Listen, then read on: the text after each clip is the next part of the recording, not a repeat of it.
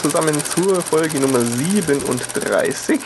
Ähm, eine für sich gestellte Folge. Normale Folge kommt dann in den nächsten Tagen. Ihr müsst leider noch ein bisschen warten, wenn ihr noch nicht im Kino wart und Inception gesehen habt. Ich begrüße den Sebastian. Hallo. Hallo. Und ja, der Henning ist nicht da. Der Henning ist ein fauler Sack. ähm, nee, der war wohl beschäftigt am Wochenende mit ganz wichtigen Sachen. Der hat es leider noch nicht geschafft. Aber wir haben jetzt äh, beide den Film gesehen. Ich äh, bin auch irgendwie der Meinung, dass wir da jetzt gar keine große Einführung machen brauchen, oder? So, so wie sonst. Also wer hat ihn gemacht? Nee. Christopher Nolan ist klar, wer mitspielt, das weiß sowieso jeder. Der Film ist ja ausreichend gehypt. Zur Story würde ich sowieso hier nicht mehr äh, sagen lassen, als in den Trailern vorkommt. Und ähm, tja, damit versteht sich auch schon von selbst, das ist eine einzige Spoiler-Folge hier. Wer den noch nicht gesehen hat, wie gesagt, äh, dauert noch ein paar Tage bis zur gewöhnlichen Folge dann jetzt, aber dieser Film verdient so viel Platz, denke ich zumindest, dass wir da jetzt ein bisschen Gesprächsstoff haben werden. Ähm, ja, ich weiß gar nicht, wie sollen wir denn am, am besten anfangen? Vielleicht fangen wir mal mit einem äh, groben, grob gefassten Urteil, ohne jetzt besonders ins, in die Tiefe zu gehen, wie sich das zusammensetzt an. Wie fandest du ihn denn? Ich fand, er war sehr gut, mhm. aber jetzt lang nicht so der Überfilm, wie äh, alle sagen. Okay. Und mhm. ja, also meine Freundin ist eingeschlafen. und äh, mein Kumpel, mit dem ich im Kino war, äh, war hochgradig enttäuscht. Okay. Ähm, ganz so schlimm ging es mir nicht, aber ja, ich fand, es war ein guter Actionfilm, aber ja, viel mehr auch nicht. Okay.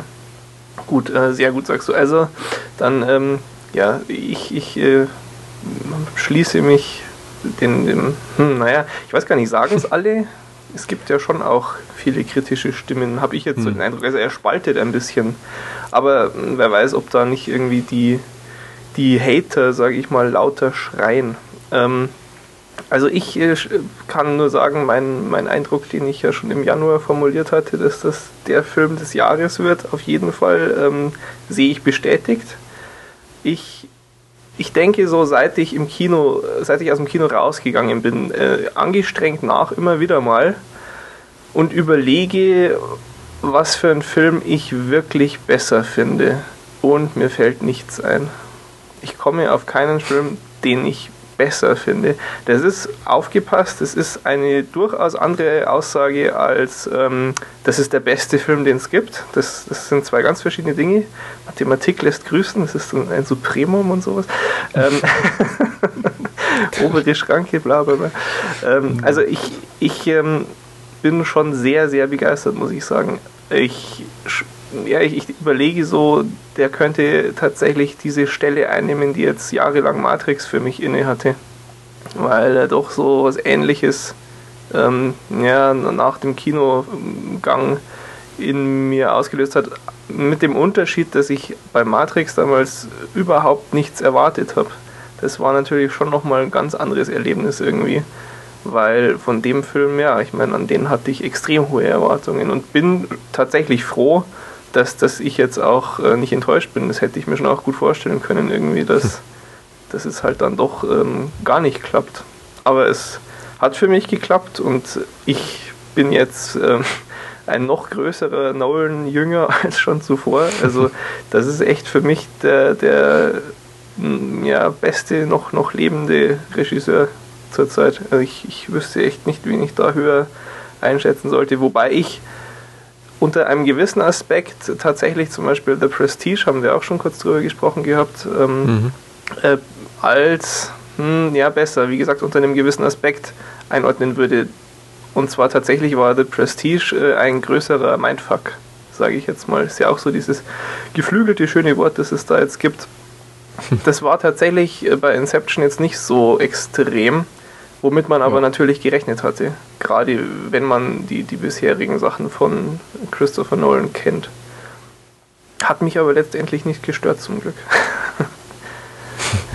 Gut, ähm, ja, wie, wie, wie war das denn bei dir? Hast, hast du gedacht, dass es ähm, muss irgendwie noch was viel, viel Tolleres kommen zur Auflösung oder so, damit, damit er dir besser gefällt?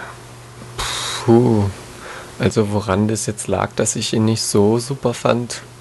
Ich meine, wenn du, wenn du sagst sehr gut, dann ist auch klar, dann ist es schwierig, dass dir jetzt einfällt, was jetzt das Quäntchen ist, was ihn noch mhm. viel großartig machen würde, weil aus dem Grund sind es ja so ein paar Ausnahmemenschen, die so gute Filme machen können, dass man dann, ohne zu wissen, wieso etwas so richtig großartig findet, klar. Ja, ah ja, was, was wir vielleicht auch vorneweg noch kurz ähm, erwähnen können. Es sind in den letzten Tagen relativ viele Leute auf unsere Homepage gekommen über Google. Und ähm, ich finde das ja immer sehr schade. Man sieht ja in den Statistiken so die Suchbegriffe, die die Leute ähm, nehmen und dann auf eine Homepage finden oft denke ich mir, Mensch, äh, schade, dass ich keine Möglichkeit habe, da direkt drauf zu antworten, weil ich wüsste es. Und Inception basiert auf keinem Buch. Das ist ein sehr häufiger Suchbegriff. Ich habe dann auch mal geguckt, wir sind da mit irgendwie der letzten Folge tatsächlich auf Platz 1 für auf welchem Buch basiert Inception? Keine Ahnung wieso. ja, ich werde es mal in die Shownotes irgendwie reinschreiben, also vielleicht bringt es ja dann noch ein paar Menschen was. um, ähm, okay, wie, wie ähm, hattest du denn nicht nach dem Film, hast du gar nicht mehr viel drüber nachdenken müssen? Bist du dir gleich sicher gewesen, der funktioniert so und das ist es? Mm, also nach dem Film musste ich eigentlich nicht mehr so überlegen, was, was die Logik irgendwie angeht.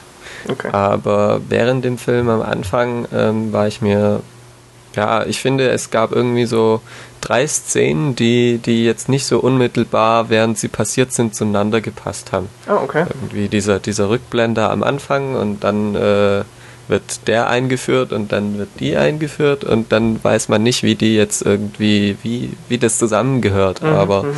ich finde, das erklärt sich dann doch ziemlich gut. Ähm, ja. So nacheinander, wie die in den Träumen stecken und ja, ja, welcher klar. Traum was ist und das stimmt warum, das, warum, warum in diesem Traum diese Person vorkommt und ja. Ja. Also so vom, vom Ablauf, äh, ja, das stimmt. Also so vom Ablauf ist es relativ klar und dann auch, wenn du alles gesehen hast, ziemlich, ja, gut verständlich fand ich auch. Ja. Was ich mich äh, als erstes direkt danach gefragt hatte, ähm, oh, ich weiß es schon gar nicht mehr genau. Ich glaube, ich hatte so ein leichtes Verständnisproblem damit, wie Cop, also ähm, Leonardo DiCaprio, mhm. äh, wie er am Schluss wieder rauskommt. Ja, das habe ich Das habe ich mich kurz gefragt. Ich meine eigentlich dann eine zufriedenstellende Variante gefunden zu haben. Es müsste wohl ja, so sein, dass am Schluss der alte Saito ihn erschießt und dann sich erschießt. Dadurch verlassen sie beide das Limbo. Dadurch Aha. gelangen sie Tja, eigentlich gelangen sie dadurch ja erstmal in die eins höhere.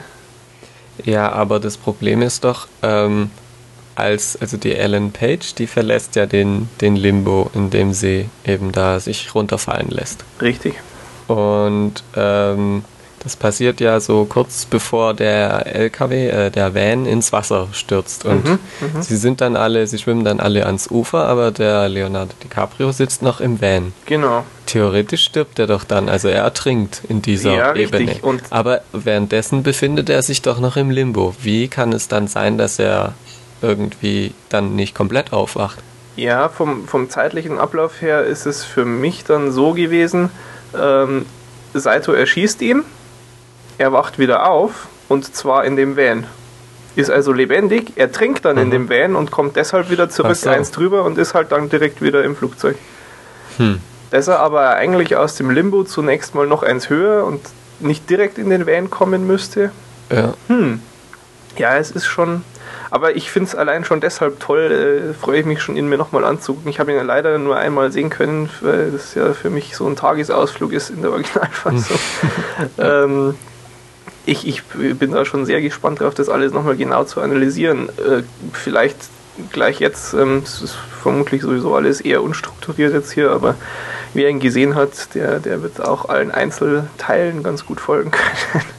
ähm, diese Szene am Anfang und am Schluss, die sich wiederholt, habe ich mhm. gestern bestimmt zwei Stunden oder so Zeit rein versenkt in einen ewig langen Thread bei IMDb statt für meine Klausur heute zu lernen. ähm, ja, ja, man muss doch seine Prioritäten setzen. Ja. Und zwar, diese Szenen sind verschiedene Szenen. Die wirken äh. bloß ähnlich. Aha, okay. Das heißt, am Anfang, da werden, es werden zwar fast dieselben Sätze gesprochen, aber bei der Szene am Schluss äh, sprechen sie andere Satzteile jeweils. Es ist hm. wohl auch so, und auch ich habe mich da zunächst so zurückerinnert und es hat dann auch weiter unten in diesem IMDb-Thread einer so gepostet mit den Dialogzeilen. Wenn man es aneinander hängt, klappt es immer noch als ein Gespräch, das aufgeteilt wurde.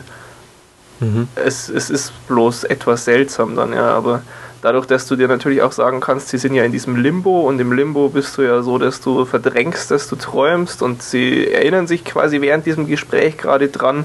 Da macht es ja völlig Sinn, dass sie irgendwie Sätze wiederholen und so ein bisschen seltsam und be, be, ja, be, belämmert wirken in diesem Gespräch. Mhm. Also das, das klappt schon. Aber ich fand es auch sehr interessant irgendwie, weil das war mir, muss ich sagen, überhaupt nicht aufgefallen während dem Film. Also als ich ihn gesehen habe, hm. dass, dass, dass da Unterschiede bestehen. Nee, mir auch nicht. ja, es ist, es ist schon, ich finde es ganz interessant auch, wie, äh, was, was für unterschiedliche Dinge die unterschiedlichen Menschen so beobachten. Ja, weil da gab es viele, die gesagt haben, ja, ja, doch, ich habe den auch nur einmal gesehen, aber ich bin mir ganz sicher, ist mir auch aufgefallen und so. Hm. Mhm. Gut, ähm, ja, dann, dann kommen wir doch gleich irgendwie zu verschiedenen äh, Deutungsmöglichkeiten, weil es ja nicht so, als gäbe es da keine. Ne? Ja. Ähm, was war denn also, äh, um anzufangen, das, wie du ihn jetzt verstehst? Was, was, wie, wie siehst du die Handlung? Hm, ach so. Äh. Was ist, was ist deiner Meinung nach passiert? Ist äh, die Frage vielleicht, war alles ein Traum, der ganze Film? Ach so. Sowas. Hm.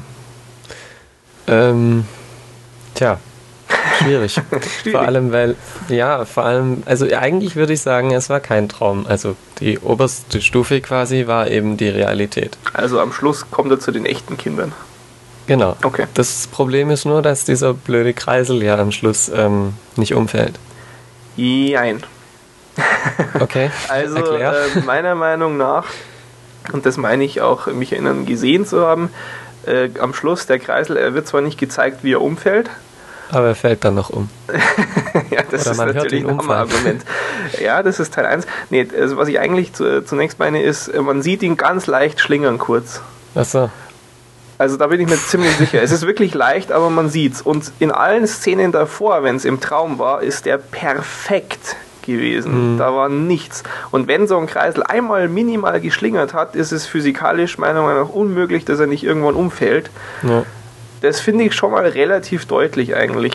Ich habe dann gelesen, angeblich, okay. dass man nach den Credits ihn umfallen hört.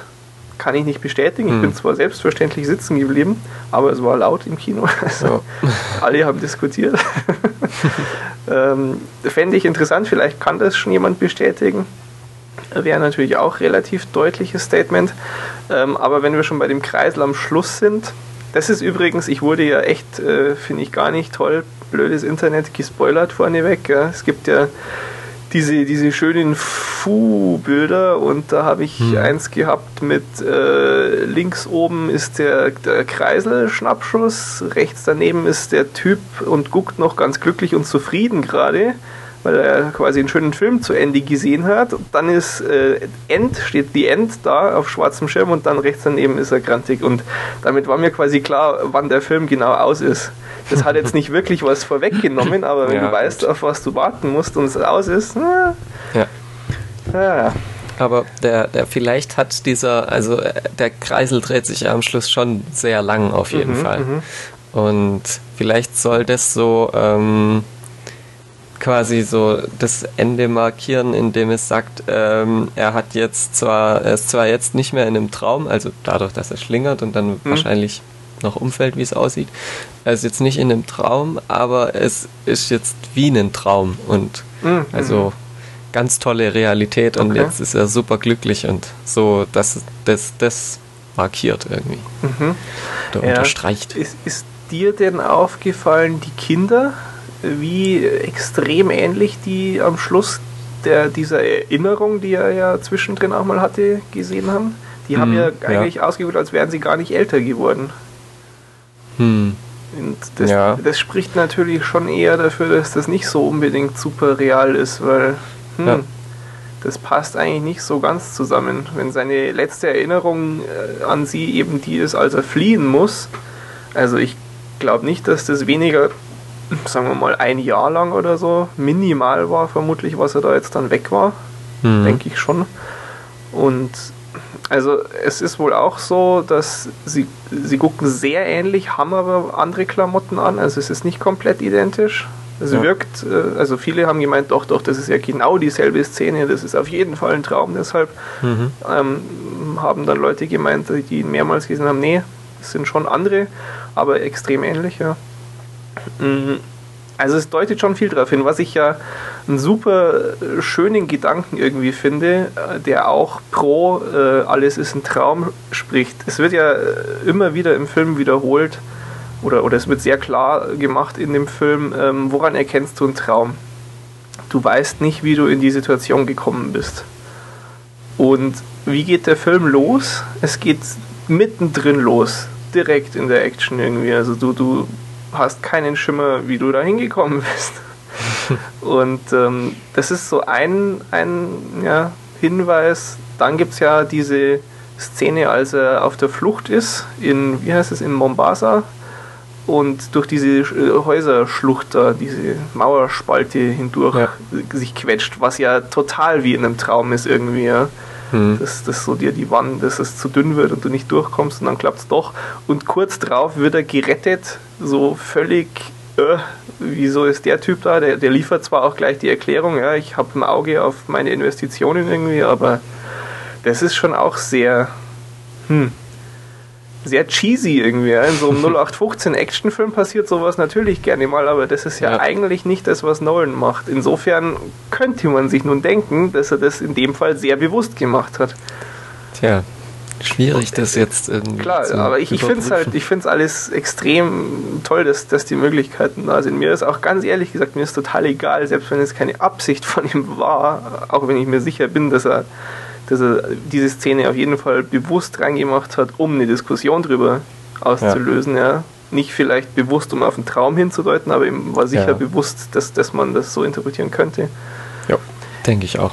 Mir, mir ist dann im Nachhinein aufgefallen, was ich während dem äh, Schauen nicht ähm, bemerkt hatte. Ich finde eigentlich auch während der Flucht, als er in diesem, äh, was ist denn das, Café, ja, da will er sich ja hinsetzen und, und untertauchen.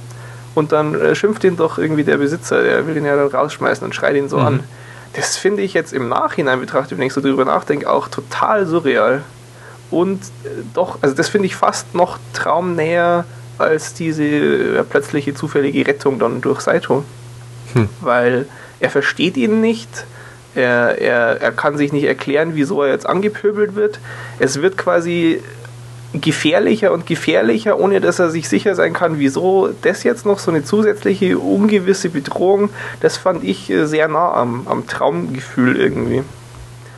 Und ähm, das, das finde ich ja generell auch was sehr Spannendes, was der Film so auslöst, dass viele Menschen ähm, über ihre eigenen Träume sprechen oder wie sie ihre Träume wahrnehmen. Ähm, weil ich habe sehr oft gelesen, ähm, dass das Leuten die Träume, die dargestellt werden, viel zu realistisch waren. Dass da quasi, äh, weiß ich nicht, so bunte Farben und was weiß ich nicht, äh, so, so wie in Eternal Sunshine of the Spotless Mind oder sowas in die Richtung äh, hätte sein müssen. Mhm. Was ich sagen muss, fand ich überhaupt nicht. Ich fand, dass das ziemlich okay war. Äh, und das wird aber vermutlich doch was sein, was relativ ähm, individuell davon abhängt, wie jemand träumt. Und ich träume selten irgendwie so bunte Drogenträume, sag ich jetzt. Ja. Also ich fand das, ähm, nee, ich weiß nicht, ich äh, komme komm da sehr gut mit zurecht, wie das dargestellt Jo. wurde. Ja. Tja, mh, okay. Bleiben wir jetzt nochmal bei dem Kreisel am Schluss. Der Kreisel Mhm. ist ja sein Totem. Ja. Und da habe ich dann auch ähm, einen Gedanken gefasst und zwar, ich bin mir nicht mehr ganz sicher, ich habe vorhin wieder was Gegenteiliges gelesen irgendwie, aber ein Totem wird doch eigentlich dir so erklärt, dass du es brauchst und nur du kennen darfst, damit du gucken kannst, ob du im Traum von jemand anderem bist. Mhm. Gut, weil ist mhm. ja auch logisch, äh, du hast, sagen wir mal, diesen Würfel, den, den der, wie heißt der, Arthur heißt der im Film, glaube ich, ähm, hat. Mhm. Und nur er weiß, dass der immer eine 6 würfeln wird. Das heißt, wenn er im Traum von jemand anderem ist, der diesen Würfel dann für ihn ja, mit seinem Hirn simuliert, dann ist das ein normaler Würfel, weil der andere weiß nicht, dass der immer eine 6 würfelt. Ja. Okay. Das heißt, du kannst damit sicher sein, dass du nicht im Traum von jemand anderem bist. Das heißt aber im Umkehrschluss auch, für die Frage, ob äh, der Kopf alles nur geträumt hat, ist am Schluss der Kreisel völlig irrelevant, weil das ist sein Totem. Hm. Damit kann er nicht ja. prüfen, ob er in seinem eigenen Traum ist, weil er weiß, wie sich's verhält. Mhm. Das heißt, es macht gar nichts aus, ob es umfällt oder nicht. Auch sehr interessant. Mhm. Ähm, und generell gibt es um den Kreisel ja viel Diskussion, weil ähm, es ist ja gar nicht, doch gar nicht sein Totem. Es ist ja eigentlich das von seiner Frau. War es ihr Totem? Das bin ich mir auch nicht sicher, aber da wird sehr viel diskutiert. Also ich, ich kann es wirklich nicht mehr sagen. Ich, ich finde es sehr schade, dass ich nicht sofort nochmal ins Kino gehen konnte, um das zu überprüfen. Ich würde wahrscheinlich dreimal die Woche noch reinlaufen, aber ähm, also sie schließt das Ding weg. Also das weiß ich noch. Im, im Limbo, ja. als sie sind, schließt sie es weg. Ja. Also es würde schon äh, Sinn machen eigentlich, wenn das ihr Totem war und sie es dann wegschließt. Zumindest würde es Sinn machen, wenn er träumt. Sie gehen ja zusammen ins Limbo. Und mhm. dafür ist natürlich einer der Träumer und der andere erfüllt. Oder ich weiß nicht, vielleicht in dem Fall ist es auch beides dieselbe Person gewesen. Aber wenn wir sagen, quasi er träumt und sie geht mit ihm mit rein, ja, dann hat sie natürlich ihr Totem und kann damit gucken, ob sie in seinem Traum ist. Es könnte aber ja genauso gut auch sein, dass sie geträumt hat. Hm. Und ähm, ja, ich weiß nicht, vielleicht, du könntest da sogar auch sagen, dann es war schon immer sein Totem und sie hat es weggeschlossen, damit er nicht mehr gucken kann. Könnte hm, man, ja. weiß ich nicht, ob man das so super widerlegen könnte.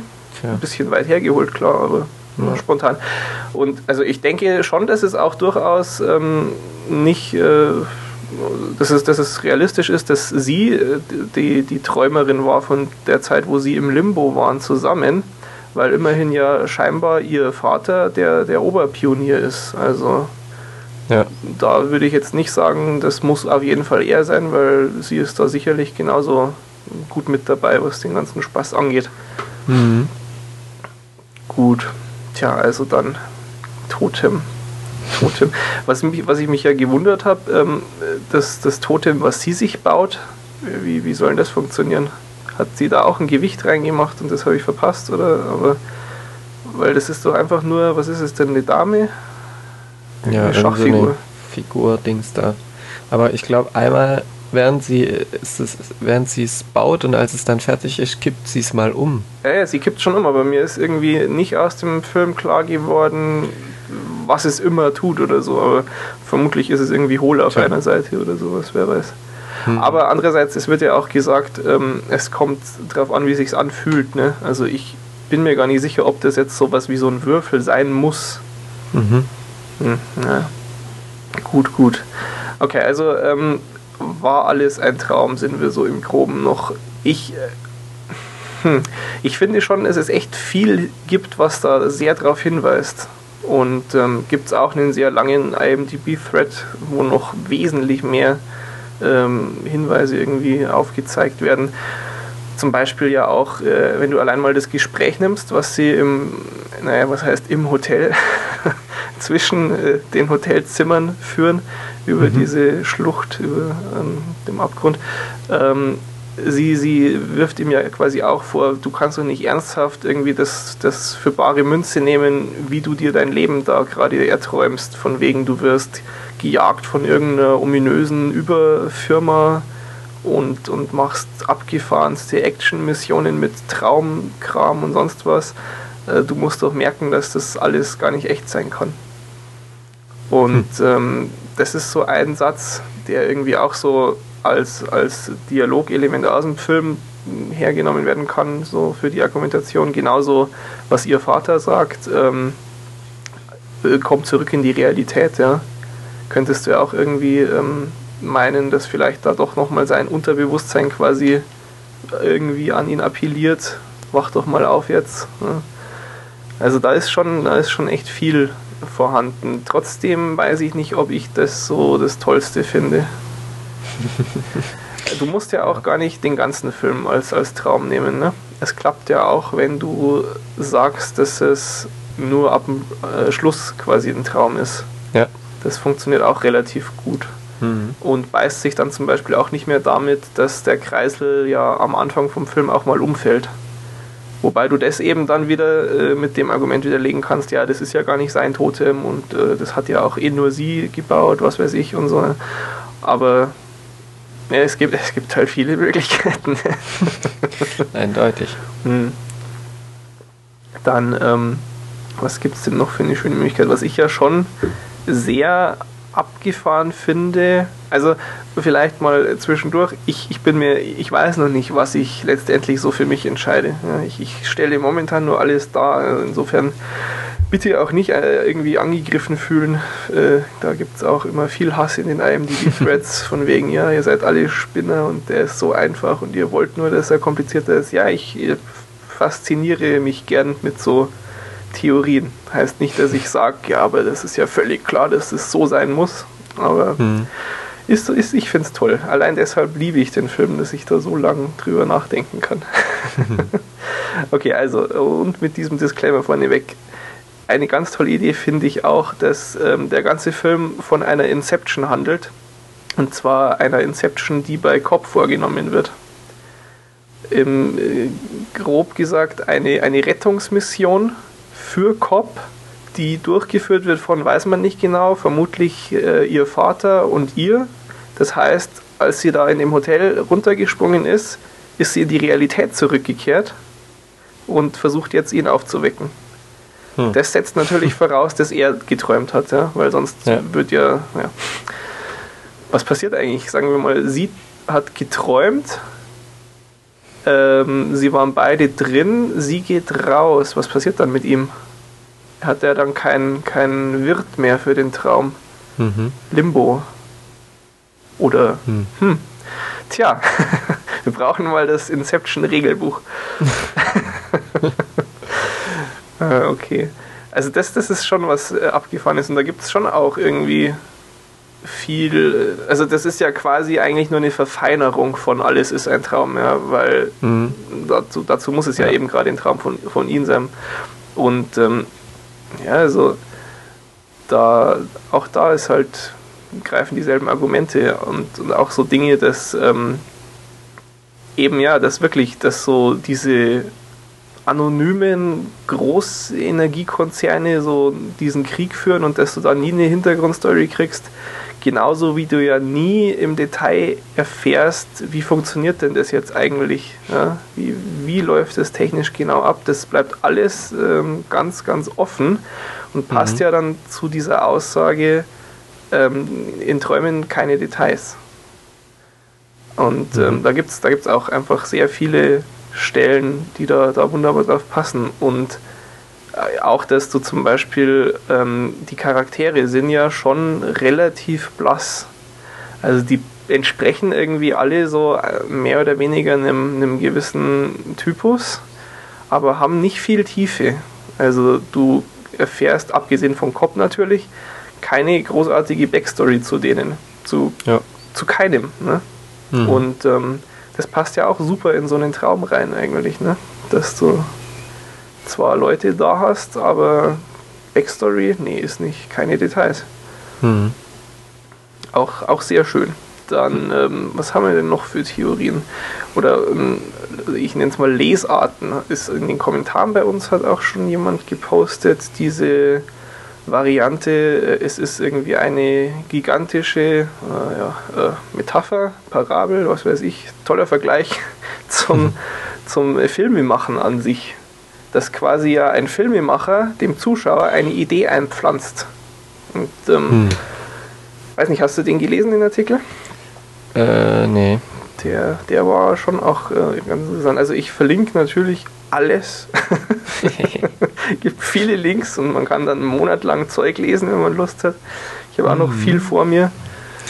ähm, also da sind schon auch, äh, da, da passt so viel, ja, dass quasi die, die einzelnen Leute so bestimmte Rollen in diesem Inception-Arbeitsablauf zugewiesen kriegen, ist eben wie beim Film, dass du Zuständigkeiten ganz klar verteilt hast, irgendwie für Kamera und für Regisseur und für Drehbuch und so. Also da gibt es auch sehr, sehr viele schöne Parallelen. Und ja, es ist auch, ist auch was ganz Interessantes. Ach ja. ich habe ja vorhin nochmal äh, die Trailer geguckt und mir dann gedacht, ich hätte schon echt gern gehabt, dass ich noch viel weniger drüber weiß. Das glaube ich hätte mich noch mehr hm. vom Hocker gehauen. Ich hätte wirklich am liebsten nicht mal gewusst, dass es was mit Träumen zu tun hat. Ich hätte vielleicht mir dann so, habe mir vorgestellt, so 20 bis 30 Sekunden maximal, wo du dieses tolle Brummen hast, wo du diese sich faltende Stadt siehst und das reicht mir eigentlich schon. Wenn ich dazu noch diese Namen habe und die, die, diesen Soundeffekt und dieses Bild, da bin ich doch gehypt genug. Und, und dann, dann überrascht mich aber mehr. Ja? Dann ist es wie in, in Matrix, wo du, also zumindest für mich war es so, ich bin da reingegangen und hatte keinen Schimmer davon, was da jetzt kommt, dass da auf einmal irgendwie die gesamte Realität in Frage gestellt wird. Und der Effekt ist, ist glaube ich, schon, hat schon gefehlt. Also hätte sicher noch besser gewirkt. Aber grundsätzlich muss ich sagen, finde ich das Konzept absolut äh, geil. Es ist natürlich nichts äh, so Neues irgendwie über Träume. Jetzt äh, gibt es einige Filme. Mhm. Äh, weiß ich nicht, zum Beispiel mir ist auch äh, Vanilla Sky, dieses Remake da mit Tom Cruise eingefallen den ich damals hm. doch sehr verstörend fand auch. Ich weiß nicht mehr, ob ich den besonders gut oder schlecht fand. Aber mir, mir ging es nicht so gut danach. ich war schon sehr krank. Hm. Ähm, aber ähm, was ich sagen will, dieses, dieses Konzept mit der, mit der Zeit, das fand ich absolut geil.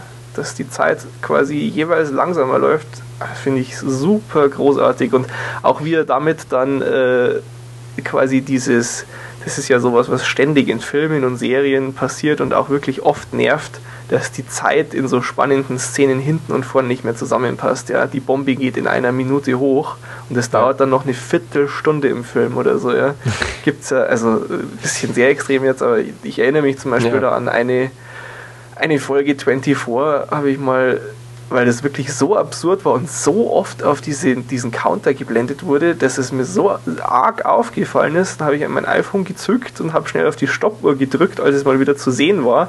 Und es waren halt irgendwie dann echt fünf Minuten für knapp 30 Sekunden. das ist schon arg ja. äh, heftig. Und, gibt's öfters. Ja, das gibt es ständig. Und ich fand es halt echt klasse, dass er da diesen Fall von dem, von dem Van äh, irgendwie ist es doch schon äh, fast ironisch, wie er das rauszögert, aber in seinem Fall völlig legal quasi. Ja.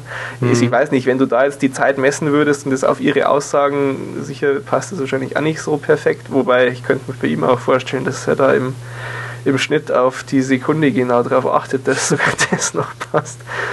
Ähm, und im Limbo ist ja sowieso, da, da, machen sie eh keine Aussage mehr. Das könnte quasi so langsam vergehen, dass es irgendwie unendlich äh, lang dauern kann im Limbo ja. und trotzdem noch kaum Zeit vergeht in echt.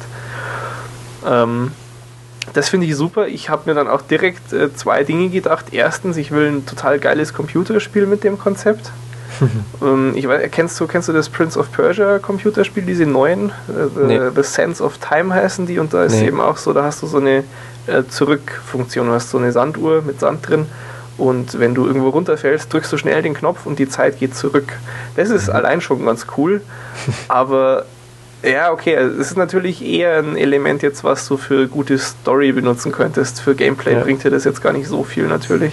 Ja. Ähm, aber ich, ich finde es äh, echt super. Und äh, ich weiß nicht, äh, das kannte ich persönlich auch sonst noch von nirgends. Das war schon irgendwie was Neues. Generell ähm, wird viel kritisiert, dass es ja so äh, irgendwie wenig originär wäre und, und so viel von hier und von da geklaut. Ja. Dazu, ähm, weiß ich nicht, erstens stört mich nicht. Also, ja, eben. Ich finde, das ist total egal, wenn man da irgendwie Wenn kleine was- Inspirationen sich zusammenfrickelt und Nee. es dann am Ja. Ende ein gutes Ganzes gibt. Richtig, also das, das ist klar. Wie, wie geht dieses Zitat von Picasso? Irgendwie Künst, Künstler klauen und Genies werden nicht erwischt. Irgend- ah, Nee, so nicht, aber es gibt da so ein Zitat. Wenn es kurz genug ist, nehme ich es als Folgentitel. ähm, so, wo war ich denn jetzt? Äh, genau, und der zweite Gedanke bezüglich so diesem generellen Konzept, dass es erstens dieses, dieses Zeitschema gibt und zweitens, dass es so ja, äh, Gehirndiebe gibt. Äh, ich, ich hätte da gerne eine Fernsehserie damit. Oder vielleicht, vielleicht auch nur so eine Miniserie, aber ich könnte mir das auch als, als Fernsehserie super vorstellen, weil ich finde, dass so dieses Universum, diese Welt, wo das möglich ist, in Träume reinzugehen und, und so da quasi so äh, ja, Bankraub im Gehirn, so einen Film irgendwie zu machen, das gibt sehr, sehr viel mehr her. Also das muss gar nichts jetzt mit dieser allgemeinen Cop und äh, kann nicht loslassen und äh, hat die erste Inception gemacht und äh, bla. Das kann ja auch völlig was anderes sein. Ich fände Ja. das eine sehr, sehr spannende Umgebung für mehr Geschichten, auf jeden Fall. Ich, ähm, ich habe ja auch diesen Comic letztes Mal schon erwähnt gehabt, wo die Vorgeschichte erzählt wird. Ähm, das ist quasi selbes Team und ähm, oder also im Wesentlichen er und Arthur eben ähm, machen einen eben solchen Job und sollen das rausfinden, was sie am, am Anfang vom Film von Saito dann rausfinden sollen. Und Hm. äh, gehen dazu auf einen ganz hochrangigen Mitarbeiter. Und aus dem kriegen sie aber eben nur raus, dass das nur Saito selbst weiß. Und dann ist quasi so der Punkt, dass sie eben jetzt an Saito ran müssen. Okay. Ähm, so viel dazu.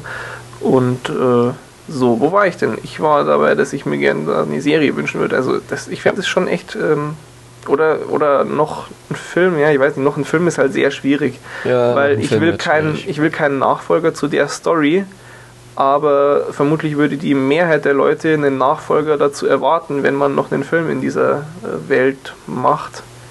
Hm. Tja, ich weiß nicht, wie offen der so für, für so Serien ist. Er, er ist schon ein interessanter Mensch. Ich habe letztens jetzt erfahren, äh, Christopher Nolan gibt nie Interviews für reine Online-Magazine.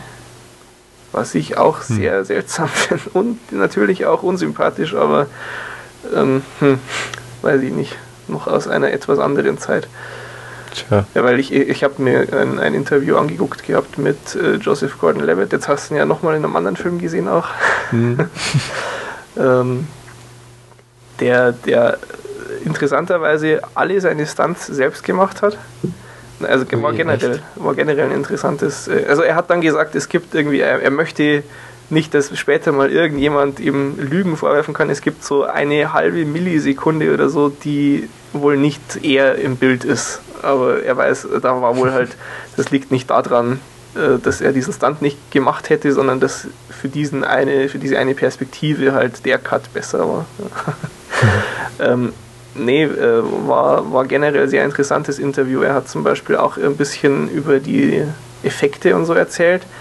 Ähm, es ist sehr, sehr wenig CGI in dem Film, hat er gesagt. Hm. Ähm, zum Beispiel diese gravitationsfreie Szene. Ja. Ähm, kein Greenscreen, was ich Okay. ziemlich krass finde, sondern sie hatten drei verschiedene Sets.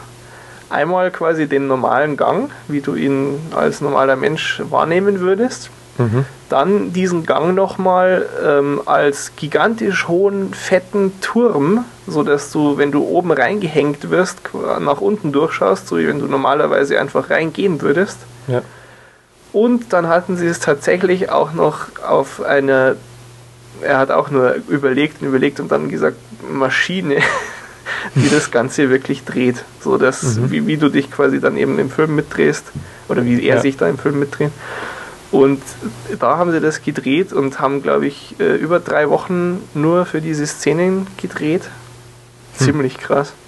Und ich finde, es, es hat sich aber auch gelohnt, oder? Es sieht schon geil aus. Es sieht sehr geil aus, vor allem zwei Sachen, nämlich einmal der, gerade der Joseph Gordon-Levitt, der bewegt sich da irgendwie so, so schon sehr agil, grazil ne? irgendwie. Ja, wow, so. ich fand es auch großartig, wie er das gemacht hat. So, ja. so ganz zielgerichtet und bestimmt irgendwie so tough und eiskalt präzise, ja, wie er eben in, in dem Film sein Charakter ist halt so. Ja. Er Mhm. ist so der, der super präzise, er muss immer alles vorbereiten, alles wissen, jedes Detail planen und genau so ist er dann auch in diesen Kampfszenen. Ja. Und da fand ich, also generell können wir ja vielleicht mal kurz über die so die ganzen Schauspieler ähm, sprechen. Ich fand's, äh, ja, ich meine, braucht man eigentlich gar nicht großartig zu erwähnen, aber irgendwie alles super gespielt. Also wirklich, ja, jede Rolle. Ich fand, ich fand Saito cool. Ich, Leonardo DiCaprio, ich wiederhole es immer wieder gerne, halte ich für einen wirklich großartigen Schauspieler. ja. Und ähm, hat auch hier nicht enttäuscht. Äh, hast du eigentlich Shutter Island gesehen? ja. Ich habe ja so am Anfang, das geht ja wirklich mit paar so Szenen los, wo du denkst, aha, Shutter Island geht weiter. So als er seine Kinder sieht und er und alles bisschen war schon sehr ähnlich. Er guckt auch so ähnlich aus. das war ein bisschen seltsam. Ähm, tja, also Leonardo DiCaprio natürlich. Ähm, ja, Joseph Gordon-Levitt werde ich jetzt nicht nochmal hier. Das wird ja langsam unheimlich sonst. äh, Cillian Murphy war auch sehr geil, finde ich. Ja. Da, da gibt es ja, das finde ich, ein sehr, sehr amüsantes Detail. Er hat ja in den beiden Batman-Filmen auch mitgespielt. Mhm. Und zwar äh, Scarecrow hat er gespielt, der sein Gesicht verdecken muss, um nicht Angst und Schrecken äh, zu verbreiten. Das heißt, er hat in allen diesen drei Nolan-Filmen, wo er mitgespielt hat, eigentlich die meiste Zeit irgendwas über dem Kopf, weil jetzt in Inception wird er entführt. das finde ich super. Tja. Da kriegt er so den Anruf, ja, der Nolan will dich wieder. Denkt er sich schon, ah, super, wieder mit einem Sack am Kopf, toll. das ist schon klasse. Aber also der hat das auch äh, ja, gut gemacht. Ich weiß gar nicht, ich kenne den. Ist schon so ein Gesicht, das man kennt. Ich kenne den schon auch aus anderen Filmen. Ich dachte auch, ich kenne ihn irgendwoher, aber ich habe keine Ahnung Ich woher. könnte es nee, ich könnte es jetzt echt eigentlich benennen. Cillian Murphy, was hat denn der noch gemacht? Ha, schwierig. Hm, hm, hm, was hat denn der noch gemacht? Nee, mir fällt echt nichts ein. Irre. Komisch. Naja gut, ähm, halten wir uns nicht zu lange mit Cillian Murphy auf. Wer, wer spielt denn noch so schönes mit Ellen Page natürlich? Ähm, ha- Hast du Juno gesehen? Ja, Ja. Fandst du? äh, fand ich sehr gut. Sehr gut. Finde ich Ja. gut. Sehr gut. Wunderbar. ähm, ja, auch hier, also ich, äh, Ellen Page generell, große Klasse. Äh, Ja. also die macht, ich kenne bis jetzt wirklich nur gute Filme mit ihr. Hm. Auch hier keine Ausnahme. Ähm, da, ah, das, jetzt habe ich schon wieder vergessen, die war nicht äh, die erste, der, der erste Kandidat auf der Wunschliste für diese Rolle. Hm. Und zwar, äh, genau, Evan Rachel Wood war äh, Wunschkandidat, ja. Hm. die- ich glaube, die hätte nicht so gut Nee, gepasst. nee, glaub die, die wäre, äh, weiß ich nicht, die wäre nicht naiv genug gewesen. Ja, Also das ist schon, es ist natürlich immer doof, sowas nach einem, nachdem du den Film gesehen hast, so richtig zu beurteilen, ja, aber ähm, ja, finde ich schon ganz interessant. Und ähm, es waren auch in der, in der Auswahl danach, als klar war, dass sie das nicht macht, äh, Emily Blunt, Rachel McAdams und Emma Mhm. Roberts. Aber es ist dann letztendlich Ellen Page geworden und äh, Gott sei Dank. Also finde Ja. ich wirklich, ich mag die anderen alle, aber finde ich Mhm. hierfür schon am besten. Mm, tja, was haben wir noch für Darsteller? Äh, Tom Hardy ist ja auch ähm, mir auch das Gesicht bekannt, aber sonst aus relativ wenig Rollen. Ich könnte jetzt eigentlich, ich glaube, ah doch, genau, bei Rock'n'Roller hat er mitgespielt. Ähm, aber sonst, allerdings Tom Hm. Hardy, ähm, jetzt wo Leute den ja dank, dank Inception vor Augen haben, der wird den nächsten Mad Max geben, falls das jemand noch Hm. nicht mitgekriegt hat. Ja, kleine Zusatzinformation am Rande. nee, aber der hat, der hat doch auch irgendwie so diese, der, der coole Typ, war auch wunderbar besetzt, wunderbar gespielt. Ja. Was ja ich auch sehr amüsant fand, diese kurze Szene mit Joseph Gordon-Levitt und Ellen Page, als sie, das ist glaube ich Level 2, als sie in seinem Traum sind und dann auf einmal alle zu ihnen hingucken und er, äh, was meint er dann zu ihr, äh, schnell gib mir einen Kuss. Ja. Sehr gut. Ich, ich fand aber gerade in dieser Szene sieht äh, Ellen Page komisch aus oder überhaupt in dem Hotel, ähm, als sie dieses Businesswoman-Kleidchen da Ja, hat. Das mhm. irgendwie, ich finde, das passt nicht zu ihr. Ja, das ist natürlich auch, wieso, wieso, wieso sieht sie da so aus? Wer definiert jetzt da eigentlich ihr Aussehen? Macht das sie selber? Ist Hm. denn, also es ist ja so, dass das, also wenn ich mich jetzt recht erinnere, war das seine Stufe, weil eine träumt ja eher, also es müsste die dann, die er träumt ja doch, weil er bleibt ja in der dann auch wach. Ja, er muss ja da diesen Ja. Kick mit dem Aufzug und so geben. Ja. Das ist dann also seins. Das heißt, er träumt, aber ihr Unterbewusstsein bevölkert den Traum. Wobei bevölkert jetzt eher schlecht übersetzt ist, vermutlich, sondern hm, ja, gestaltet, sagen wir mal. Mhm. Das heißt, theoretisch kleidet sie sich selbst. Na gut. Ja, es ist oft eigen, wie sich Frauen kleiden. äh, der Ding, der mit äh, Ken Watanabe, habe ich auch ein ganz, ganz interessantes Interview gelesen Aha. der, ähm, der ja relativ wenig Filme hier so in der westlichen äh, Ja. Filmlandschaft macht. Aber dem, dem sein Gesicht kannte ich aber irgendwie auch. ja, ja, schon. Der hat, äh, der, der war auch äh, bei den Batmans dabei, soweit ich weiß. Echt? Ähm, ich meine schon eigentlich. Ähm, würde mich jetzt wundern, wenn nicht. Der hat so eine re- relativ kleine Rolle aber gehabt. Ähm, Aha, war der nicht okay. der, der Typ, der im ersten, also im ersten nur dann, oder? Der war er nicht der Leiter von diesem Mhm. Kloster? Ich glaube schon. Ähm, Hm. was hat er denn noch? Ja, doch. Aber ansonsten hat er bis jetzt ja nur so, ähm, ja, weiß ich nicht, ähm, so altertümliche Rollen gespielt. Also er hat noch Hm. nie einen zeitgemäßen, oh Gott, jetzt weiß ich natürlich nicht, was er wirklich ist, Japaner, hoffentlich. Oh Gott, wir sind so rassistisch. Ja, Ähm, ist Japaner. Okay, sehr gut. er hat noch nie einen zeitgenössischen Japaner gespielt, sondern äh, bei, bei Last Samurai war er doch, oder? Ja. Das war ja auch eher so äh, Vorzeit. Und er Mhm. hat deshalb ähm, auch noch nicht Englisch sprechen müssen, so groß. Ja. Mhm. Und, und auch eben kein zeitgemäßes Englisch. Es Ja. fällt ja nicht so auf, wenn jemand komisch Englisch spricht, wenn der eh n- nicht in der heutigen Englischzeit lebt. Ja, Und klar. ähm, da hat er auch ein bisschen erzählt, quasi, wie das so war. Ja, wie, wie spricht er denn? Du hast ja die Originalfassung gesehen, weil in, in der deutschen, da fand ich es irgendwie schon sehr, äh, der wurde halt schon mit relativ starkem Akzent synchronisiert. Mhm. Ja, Und- er hat schon Akzent. Ähm, macht aber ja gar nichts eigentlich, weil er ist ja Japaner und spricht Englisch. Hm. Also das Ja, ist, klar. Nee, ist ja klar, das, das ist. Nur in der deutschen Synchronisation habe ich mir schon manchmal gedacht, also dass der jetzt, also manchmal fand ich, es war echt schwer, äh, ihn zu verstehen. Mhm, Und das fand ich manchmal ein bisschen zu krass. mhm. Darum habe ich mich gefragt, ob das in Wirklichkeit quasi auch so war. Ja, er hat schon stark, aber er war eigentlich immer verständlich. Es war, weil er klingt jetzt auch wieder blöd, aber so wie du es dir vorstellst, dass ein Japaner Englisch spricht, Mhm. jetzt so in der Position halt wichtiger Businessmann, der eigentlich primär in seinem Land äh, agiert, aber Ja. natürlich auch schon Englisch können muss, um mal so Geschäfts und so. Das hat, äh, hat gut gepasst und ähm, Hm. nee, war, Okay. war gar kein Problem. Ähm, Marion Cotillard Mhm. auch sehr gut. Haben wir da schon mal drüber gescherzt, dass die ständig so Rollen kriegt? Oder war das eine andere? Äh, Ich meine mich dazu erinnern, dass wir schon mal über bei irgendeiner Darstellerin gescherzt haben, die spielt aber auch ständig so psychisch fertige.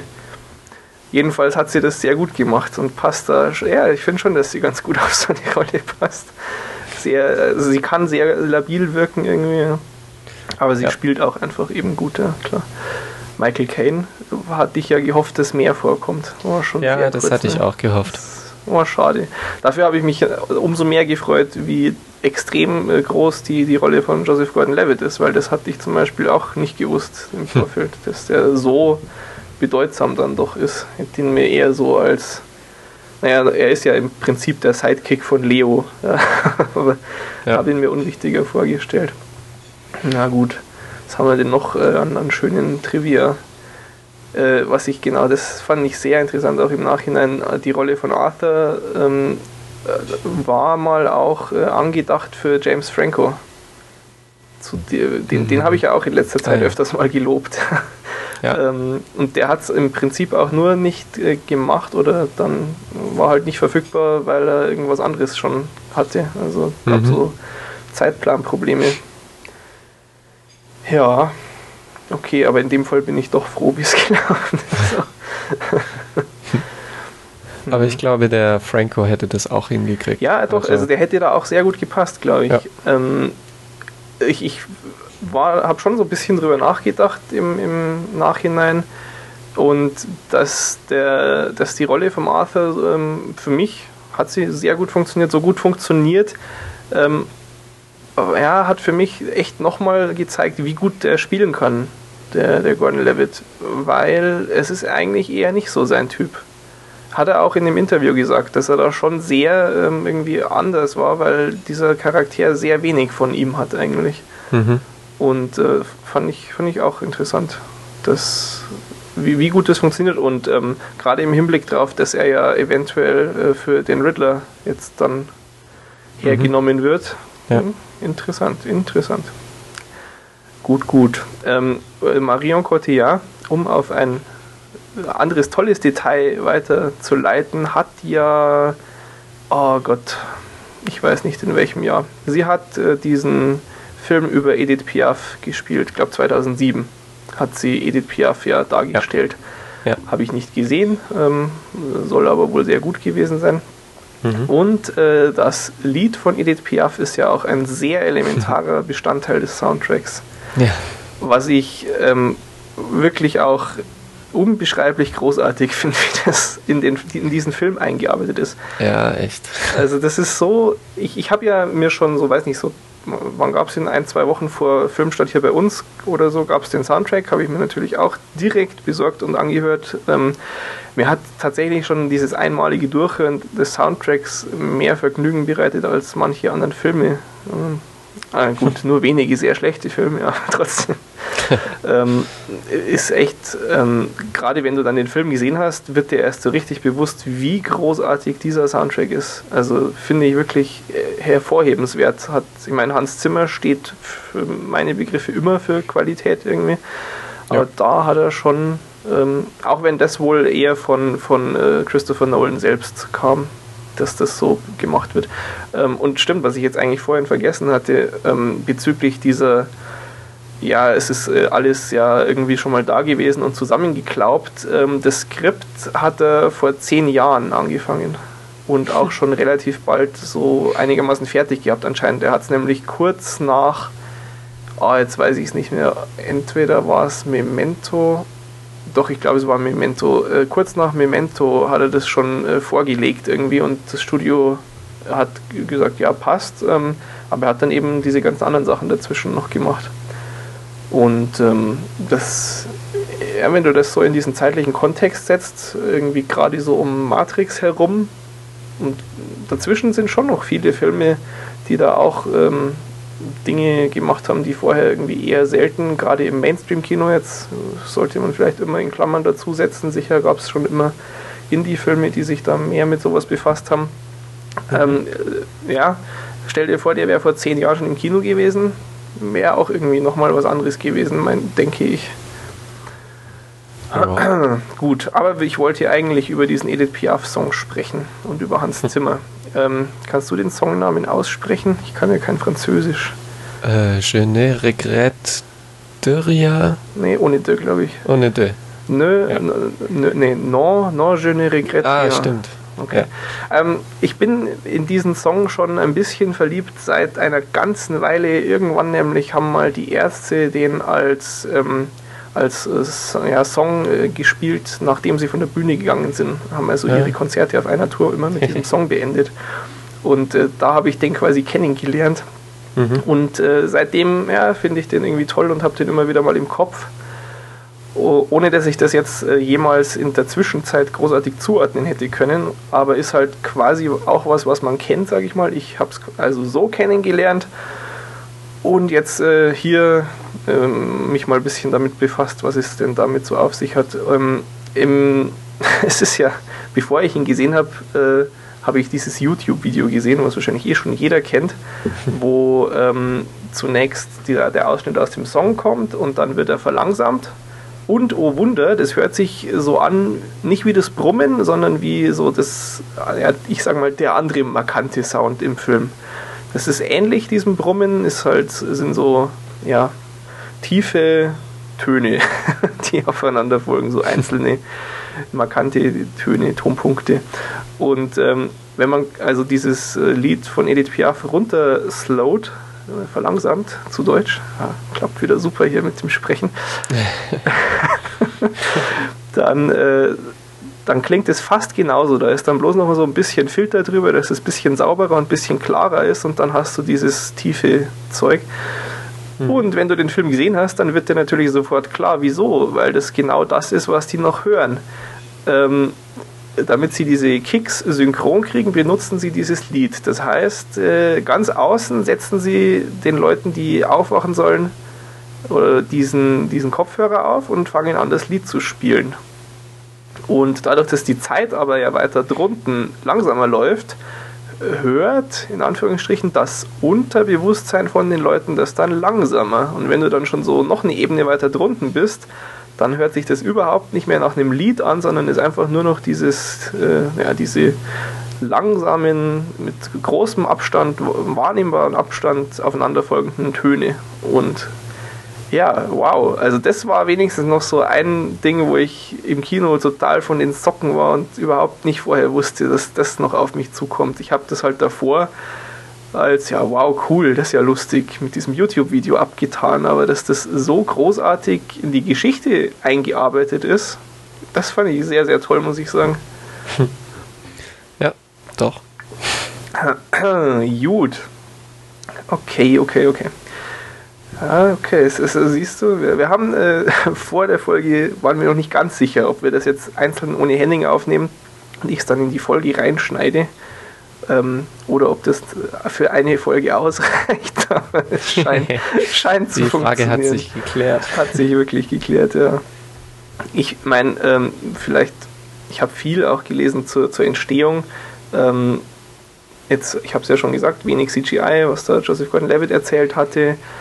Äh, wir haben auch schon mal darüber gesprochen, dass ja Christopher Nolan immer mit äh, einem Cinematographer arbeitet, immer mit Wally Pfister zusammenarbeitet.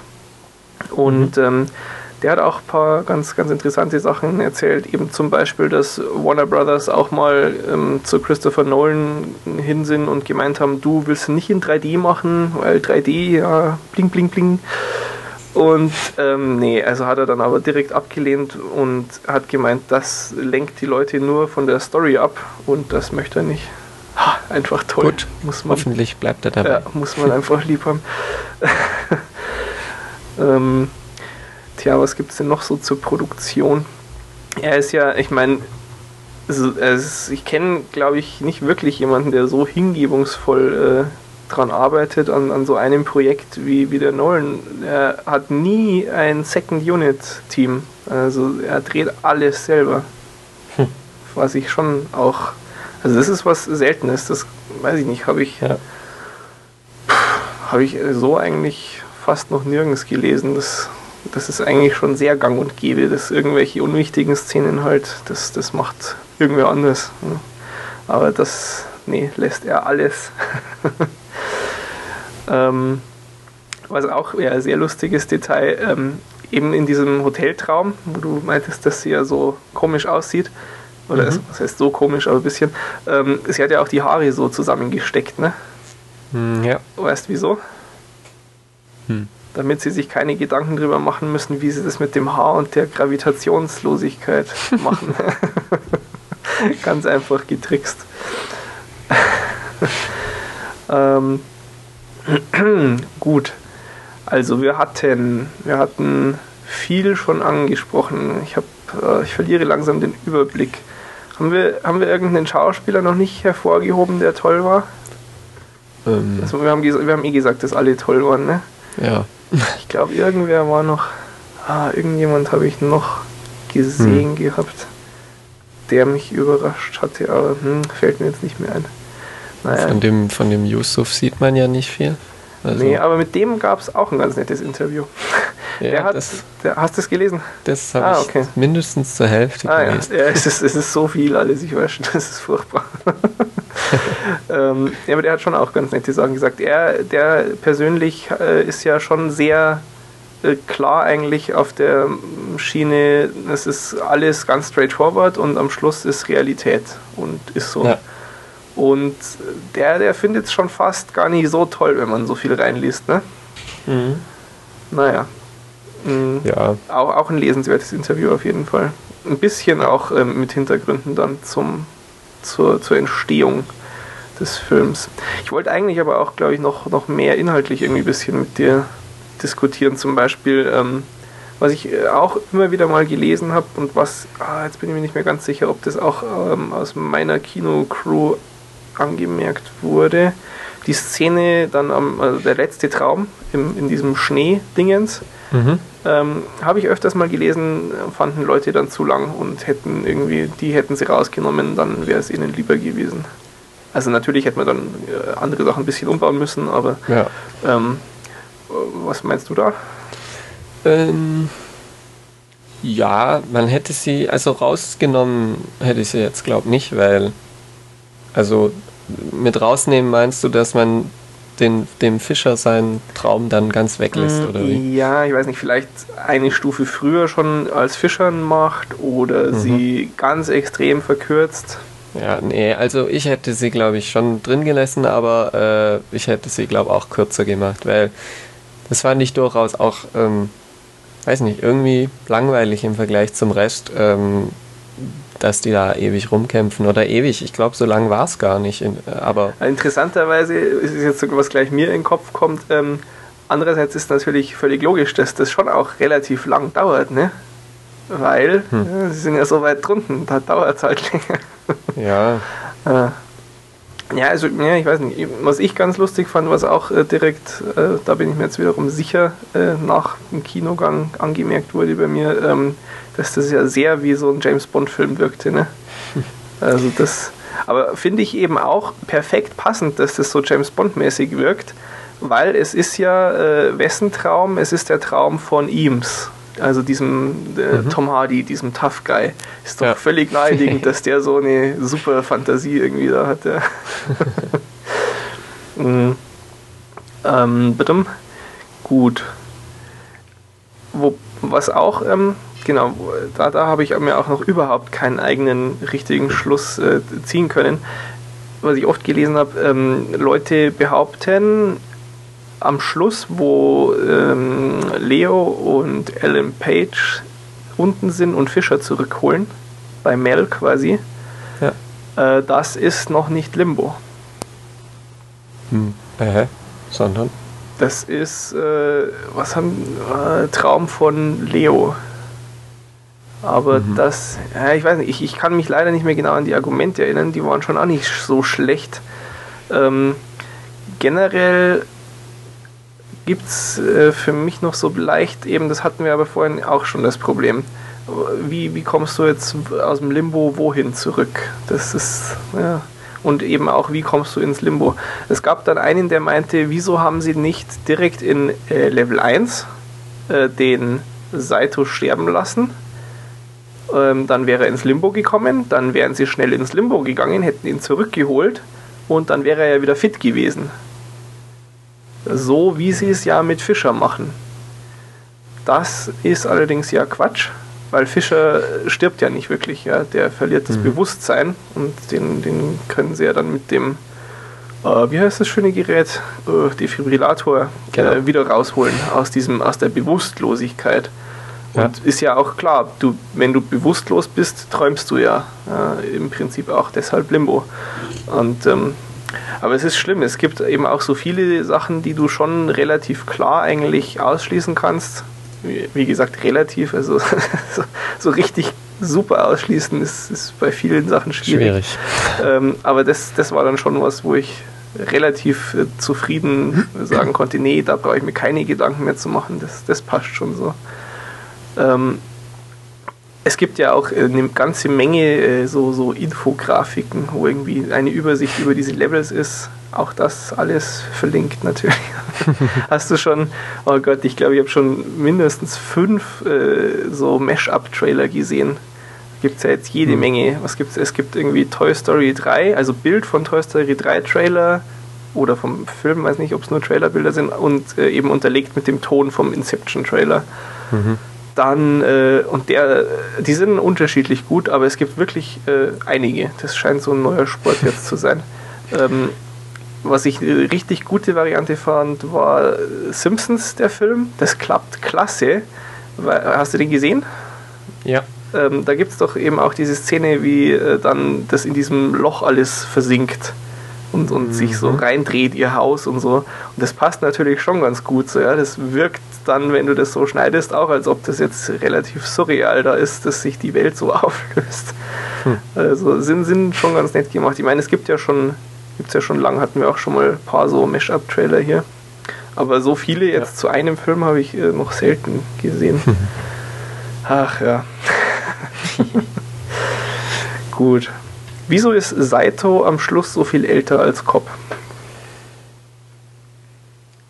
Tja.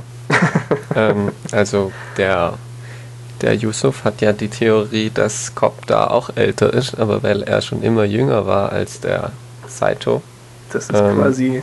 Ist er halt 40 und der ja. Saito 60. Ja.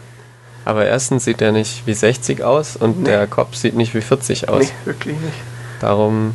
Das ist, ja. ja ähm, was ich ähm, dann gelesen habe, das ist ja auch, also das fand ich auch während dem Film ein bisschen seltsam. Ähm, dann relativ zum Schluss wird ja nochmal tatsächlich auch gezeigt, äh, Leo äh, zusammen mit Mel dann ähm, alt.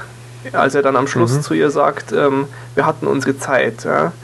Ähm, da werden sie ja dann tatsächlich auch alt gezeigt. Ja. Wie passt jetzt das zusammen? Weil diese Szene, wo sie alt sind, war logischerweise im Limbo. Ja. Du siehst aber auch, wie sie aus dem Limbo rauskommen. Sie legen sich auf diese Gleise, da sind sie jung. Stimmt.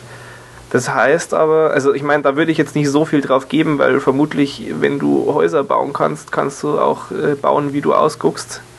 Und also was ich jetzt da mal mir so zusammenreimen würde, ist, äh, sie sind alt geworden, haben sich auch einfach altern lassen, weil das erstmal so die natürliche Reaktion ist. Ähm, und als sie dann rausgegangen sind, wussten sie es ja beide schon.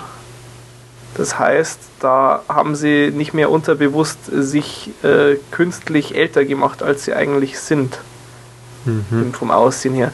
Und dasselbe könntest du dann eben auch auf den Schluss übertragen, passt dann auch ganz gut. Leo geht ja relativ bewusst äh, zu Saito, um ihn wieder rauszuholen. Das heißt, er weiß es. Weil auch ja die Ariadne kurz vorher noch sagt, äh, irgendwie pass auf auf dich, verlier dich nicht, ja.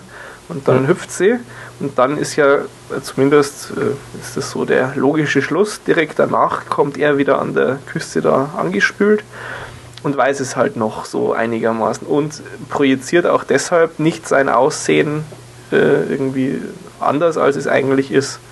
Wohingegen der Saito, den er ja aufweckt, schon eine ganze Weile, mindestens fünf Sekunden echter Zeit oder so, vor ihm dort gelandet ist und deshalb mhm. auch schon heftig erst altern konnte. Also das, ähm, das klappt dann eigentlich ganz gut so, ne? Ah ja, hier, ich habe gerade, lass, lass mal kurz lesen, was haben wir denn hier? Ähm, äh, das, äh, das geht genau in dieselbe Richtung. Sie können im, im Limbo gar nicht physikalisch altern, körperlich altern und sobald es ihnen eben klar wird, ja, also die, die Frequently Asked Questions von IMDb stimmen mit meiner Meinung überein, finde ich toll. Gewonnen. Ach ja. Mhm, gut. Tja, gibt es noch was?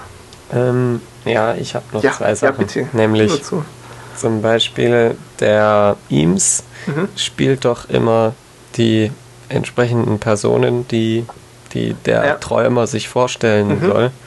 Aber wie, ich habe nicht ganz verstanden, wie das funktioniert, dass der Träumer dann wirklich denkt, das sei der. Also der Eames, der ahmt ja irgendwie den, den Leuten ihre, ihre Verhaltensweise nach mhm. und so, aber ähm, sieht ja. ja. nicht so aus sieht, ja, eigentlich.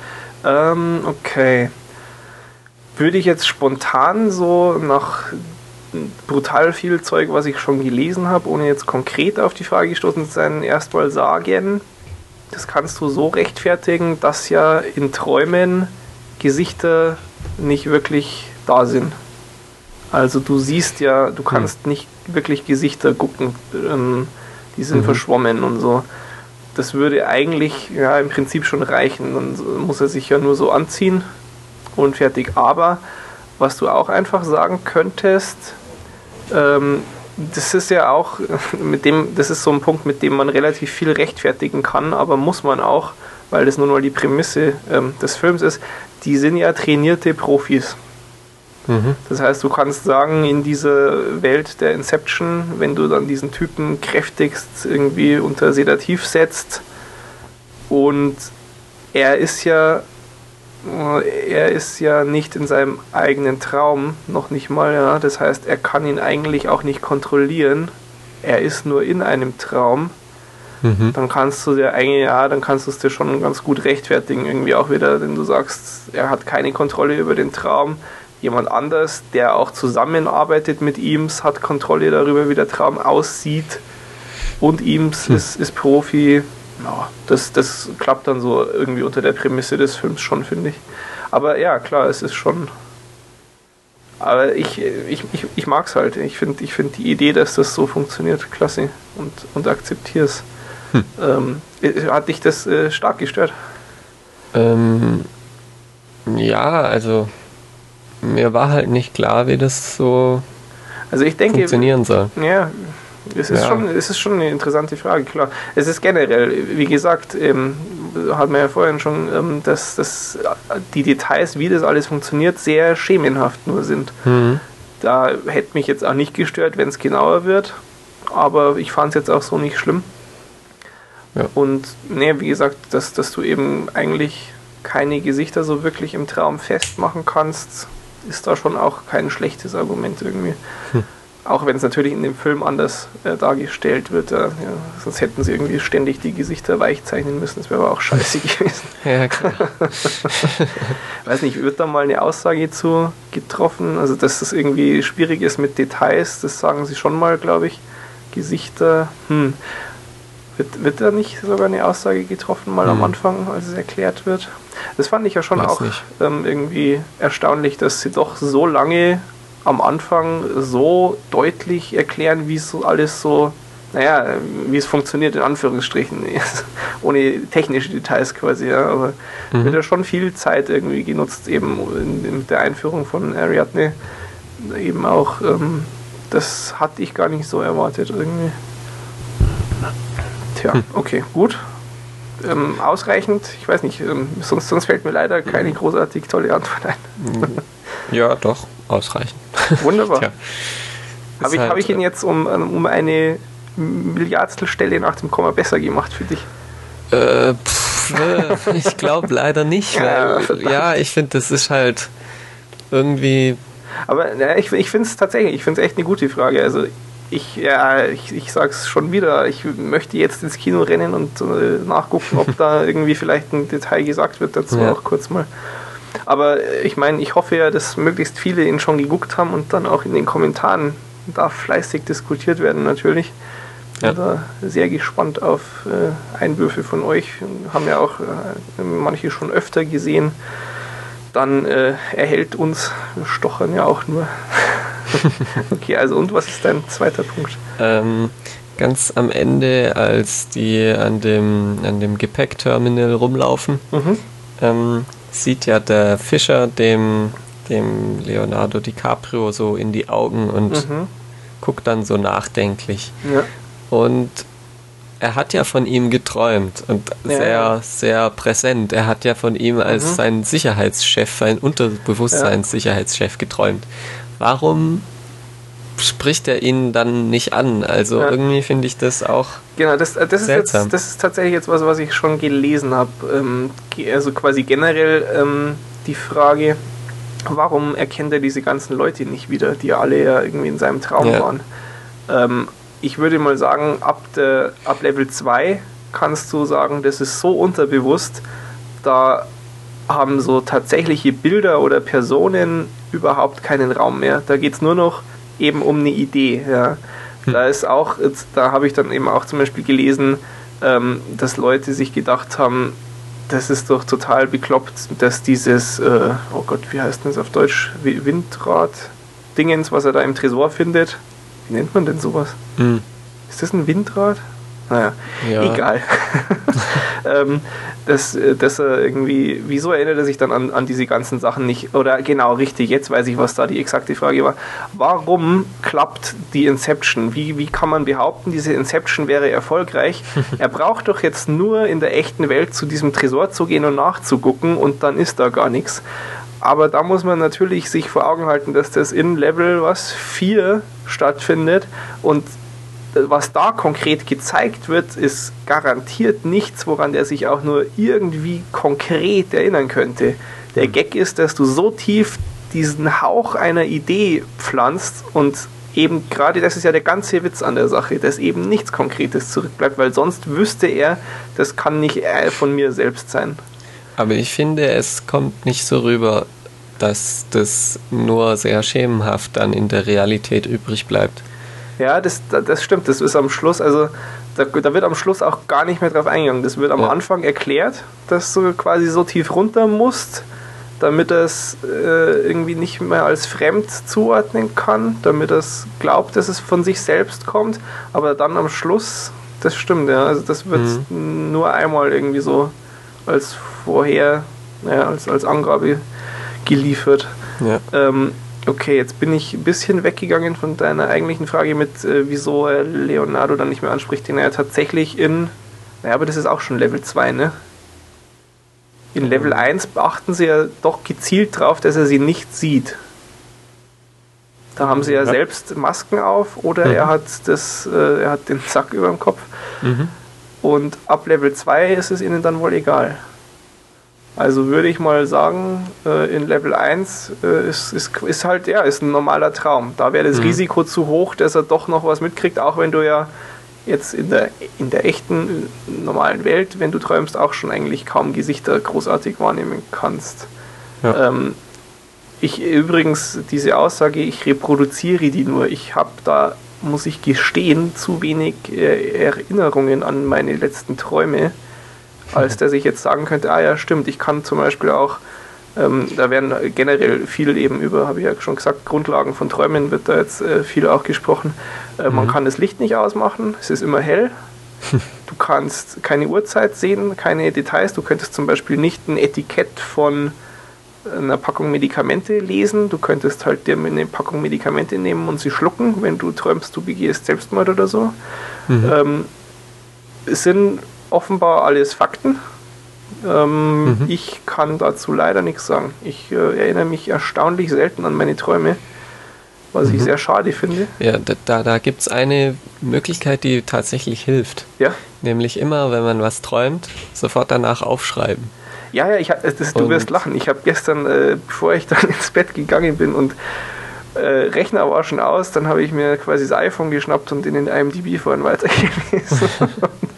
ähm, dann habe ich noch äh, Quick, äh, Quick Google äh, gemacht, ähm, äh, weiß ich nicht, Learn how to remember your dreams äh, stand eben in einem von diesen ganzen Threads Ja. und habe dann da auch schon sowas gelesen. Ich werde mal gucken, was, was sich da machen lässt, weil Mhm. eigentlich ist es schade drum. Ja. Das ist auch so ein sehr interessanter Aspekt an dem Film, fand ich. Ähm, diese Besessenheit, die die beiden dann quasi entwickelt haben, im Limbo zu bleiben irgendwie. ähm, was ja auch irgendwie mit einschließt, dass du unendlich Zeit hast und auch, das wird ja dann auch in, in Mombasa, da, oder ist das noch in Mombasa bei, bei Yusuf, in diesem Lager? Es Ja. kommt ja nur sehr, sehr kurz vor. Ist aber, das ist zum Beispiel auch so ein Aspekt von diesem ganzen, ähm, der Film als Metapher fürs, fürs Filmemachen an sich. Ähm, Diese Leute, die da liegen, ja, das sind die Leute, die ständig wieder ins Kino rennen und dauernd den Fernseher anhaben, um ihrer Realität zu entfliehen.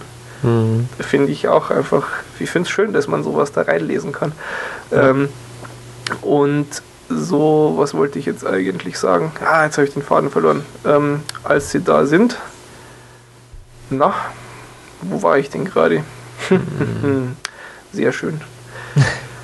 Ah, Na gut, also ich hoffe in Zukunft mich häufiger an meine Träume. Ja, jetzt weiß ich es wieder. Diese Besessenheit, bei der Ja. waren wir. Ähm, die, die Leute sind ja auch total besessen und haben aber ja im Prinzip, also ich, ich weiß noch nicht, ob das jetzt etwas ist, das ich direkt als ähm, verwerflich bezeichnen würde. Eigentlich ist ja schon geil, wenn du dir sagst, okay, ich zahle da jetzt einen Fuffi und lege mich da vier Stunden hin und kann da mal eben zehn Jahre leben. Oder weiß ich nicht, sagen wir mal vier Stunden. Wie, wie viel, wie ist die Zeitumrechnung in einem Level? Mm, mal zehn. Also mal zehn oder so. Ja, also das ist ja auch schon mal was. Und dann haben sie ja da noch dieses super starke Sedativ, also vielleicht noch ein bisschen. Wieso nicht, ne? Ich meine, es ist wieder so eine Frage von, was die Technik möglich macht und, und die Leute werden es nutzen. Ne? Mhm. Drogen halt äh, ganz, ganz normal. Ähm, und ich, ich habe mir dann mich erinnert, äh, ich weiß nicht, ob du auch schon ewig her, immer wieder mal gibt es ja so, so Gadgets, ähm, weiß ich nicht, so eine, eine, Halskette, in Anführungsstrichen, wo du eine Kamera immer dann umhängen hast, die alle mhm. Minute ein Foto macht. Oder es gab ja auch mal jemanden, der sich da so einen Hut gebastelt hat und sowas. Ja. Du nimmst quasi immer dein Leben auf. Ich meine, ich denke mir oft äh, in, in meinem Leben, meine Fresse, ich hätte so gern permanent fünf Minuten Replay von dem, was ich gerade gesehen habe. Ja, das wäre so geil. Ähm, und immer wenn ich dann quasi mal mit so einem Gadget irgendwie, wenn da wieder was rauskommt, denke ich mir, ja, wäre schon geil. Aber ich hätte echt ein bisschen Schiss, dass ich dann jeden Abend so eine Stunde da sitzen würde und das äh, im Schnelldurchlauf sichten würde, weil könnte ja was Geiles dabei sein. ich finde das äh, schon eine ganz interessante Parallele irgendwie. Und mhm. ja, einer von vielen Aspekten, die diesen Film so großartig machen, ja, was, was da alles, ähm, alles Mögliche drin steckt. Ah, okay. So, und wie sind wir jetzt ursprünglich auf die Besessenheit gekommen? Waren wir noch bei deinem zweiten Punkt? Was war denn dein mhm. zweiter Punkt? Entschuldige. Zweiter Punkt war das mit dem Erkennen. Mit dem Erkennen, ja. Das hatten wir aber eigentlich dann abgehakt, ja, oder? Weil es einfach zu tief drunten war und ähm, ja, äh, aber ein, ein Aspekt hatte ich da schon auch noch irgendwie gelesen. Also er, er scheint ihn ja schon zu erkennen, aber ja. deshalb haben sie ja auch so dieses äußere Setting drumherum gebaut. Er, er, ich habe die Fluglinie gekauft. ähm, es macht ja auch Sinn. Ja? Sie geben ihm einfach ein Sedativ, er schläft ein, er wacht wieder auf, er denkt, er hat geschlafen, er denkt, oh fuck, was habe ich für einen kranken Scheiß geträumt. Und oh, der kommt mir voll bekannt vor. Aha, ja gut, okay, klar, den hat er ja als letztes gesehen, bevor er eingeschlafen mhm. ist. Ist ja jetzt nicht total ungewöhnlich, dass er dann ja. von dem träumt. Insofern, er ist ja auch so ein wichtiger Businessmann und weiß ich nicht, ob der sich da die Blöße gibt und sagt, du sag mal, ja. habe ich nicht gerade von dir geträumt? Ist schon eher seltsam. Mhm. Ist natürlich dann auch die Frage, ähm, andererseits hatte er the theoretischen Training. Also er weiß, dass es möglich ist. Das wird es ja, dann schon eben. wieder durchaus wahrscheinlicher machen. Aber dann würde er ihn wahrscheinlich auch nicht ansprechen. Ne? Dann würde er hm. vielleicht dann auch noch recherchieren und das weiß er nicht, ob er vielleicht sogar macht. Mhm. Ähm, nee, aber ja, also das generell gut, dass du nochmal die, die Schlusssequenz angesprochen hast. Die wirkt ja auch sehr traumhaft irgendwie. Ähm, ja, und zwar äh, wegen einigen Aspekten was ich tatsächlich im Kino schon komisch fand, dass die alle, ähm, das hat so gewirkt, als ob die jetzt alle zu Hause ankommen und glücklich sind. Mhm. Ich fand, dass das so ausgesehen hat. Aber nee, die sind ja auch gar nicht alle von da. Und das, ja. finde ich, würde aber gut passen für das träumt der Kopf noch, weil der ist ja jetzt in seinem Traum glücklich und zufrieden und dann sind auch alle anderen glücklich und zufrieden. Die haben eh keine Backstory. Ich finde, dass das sehr gut passen wird. Also so viel äh, General Knowledge, was so, wie sich meine Träume manchmal so anfühlen, habe ich schon noch. Und das ist dann schon so ein Aspekt, den ich wieder relativ nah an diesem Feeling finde. Und auch, ist, da, da ist ja alles dann, ja, weiß nicht, so leicht weich gezeichnet und, und hell und, und langsam und auch, auch sehr wenig Details. Ja. Du, du, da ist keine Autofahrt vom Flughafen zurück zu dem Haus, sondern da ist der schöne Flughafen ganz ruhig und alle sind happy und dann geht er zurück und dann guckt es so aus wie in seiner Erinnerung in dem Haus. Das ist schon sehr traumig. Mhm. Und ähm, ja, insofern, ja, schön, dass wir nochmal auch diese Endsequenz angesprochen haben. Das hätte ich sonst vergessen. ah, ja, gibt ja, gibt ja viel. wie, wie ist zurzeit das Standing auf der IMDb? Mal gucken. Was haben wir denn? Äh, immer noch Platz 3. Es ist schon, schon relativ enorm. Mittlerweile über 100.000, glaube ich, Stimmen. Ja, 112.000. Wahnsinn. Schon extrem. Und oh, es ist, ich meine, es ist, ich, ich, ich amüsiere mich ja schon immer gerne dann bei so Flames im Internet lese ich immer mit Begeisterung, mache mich dann mhm. über die Leute lustig.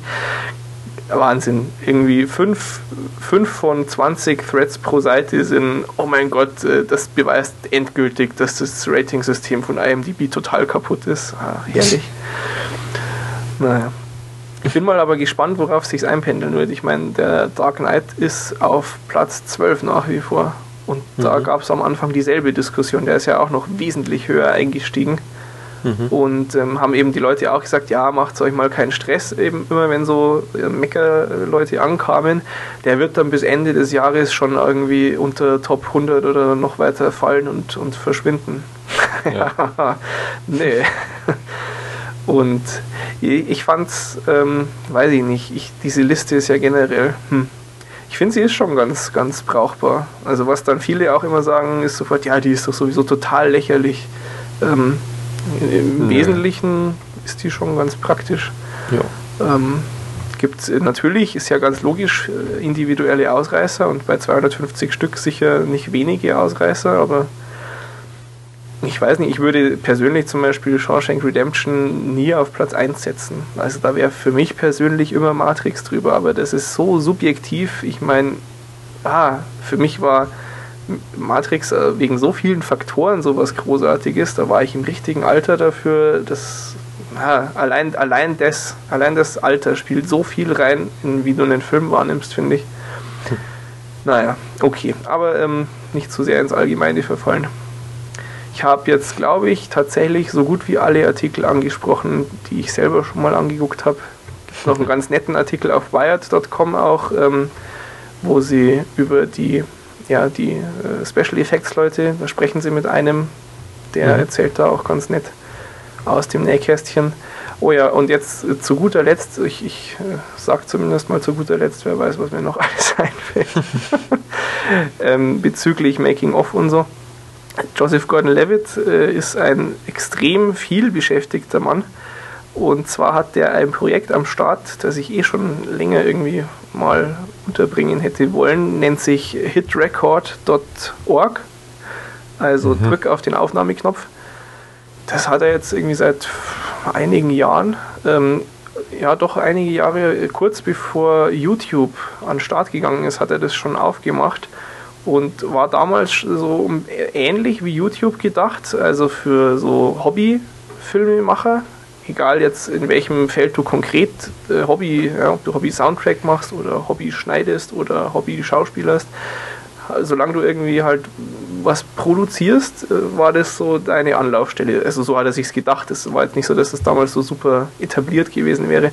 Ja. Und ähm, das wollte er eben gern machen, weil das hat ihm gefehlt und der ist halt auch im Internet unterwegs. Ähm, und ist dann relativ äh, populär geworden, hat einigermaßen viel Zuwachs gekriegt und hat sich dann über die Jahre, haben sie immer neue Versionen veröffentlicht. Ich glaube, jetzt ist Version 4 oder 5 oder so, ist irgendwann Mitte dieses Jahres an den Start gegangen. Und das ist halt jetzt so eine kollaborative Plattform, wo Leute zusammengeführt werden aus den verschiedensten Bereichen, die es eben so beim Filmemachen gibt mhm. die dann da so Projekte machen können. Und das ist echt abgefahren. Also dadurch, dass er natürlich jetzt äh, ziemliche Berühmtheit mittlerweile ja doch ist, kriegt ja. es natürlich Drive, aber auch einfach was total Großartiges, wie normal er in der Hinsicht geblieben ist. Und das ist halt so sein Steckenpferd und da ist er voll und ganz dabei.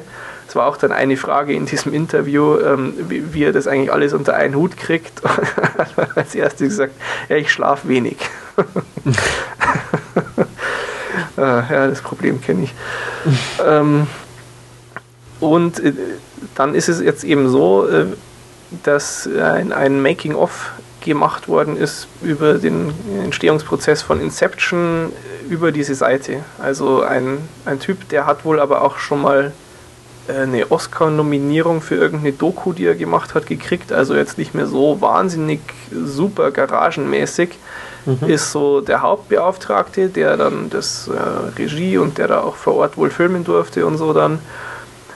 Und aber eben so wie das dann auf hitrecord.org läuft, ist das dann auch weiter bearbeitet worden. Also hier hat irgendwie Lieschen Müller hat noch äh, da die, die, die, weiß ich nicht, Untertitel vielleicht erstellt zu irgendwas. Und ich finde das extrem faszinierend auch. Ich beobachte es auch schon länger.